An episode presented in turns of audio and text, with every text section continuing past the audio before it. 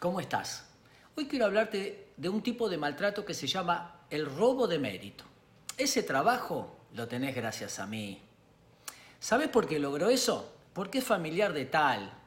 No, a vos te ayudaron. Consiste en minimizar tu esfuerzo y tu capacidad. Todo maltratador es inseguro. No todo inseguro es maltratador, pero el maltratador necesita utilizar las palabras para reducirte y cosificarte, transformarte en un objeto, transformarte en una cosa, sin mérito, sin capacidad, sin valor.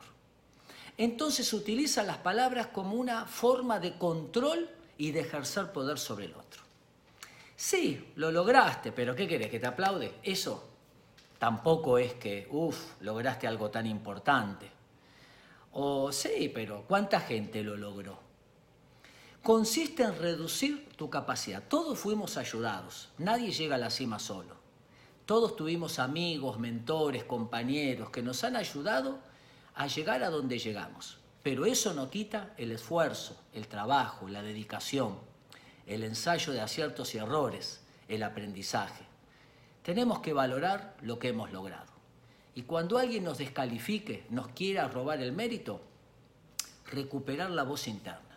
Lo que logré es porque me han ayudado. Todos fuimos ayudados. No somos omnipotentes.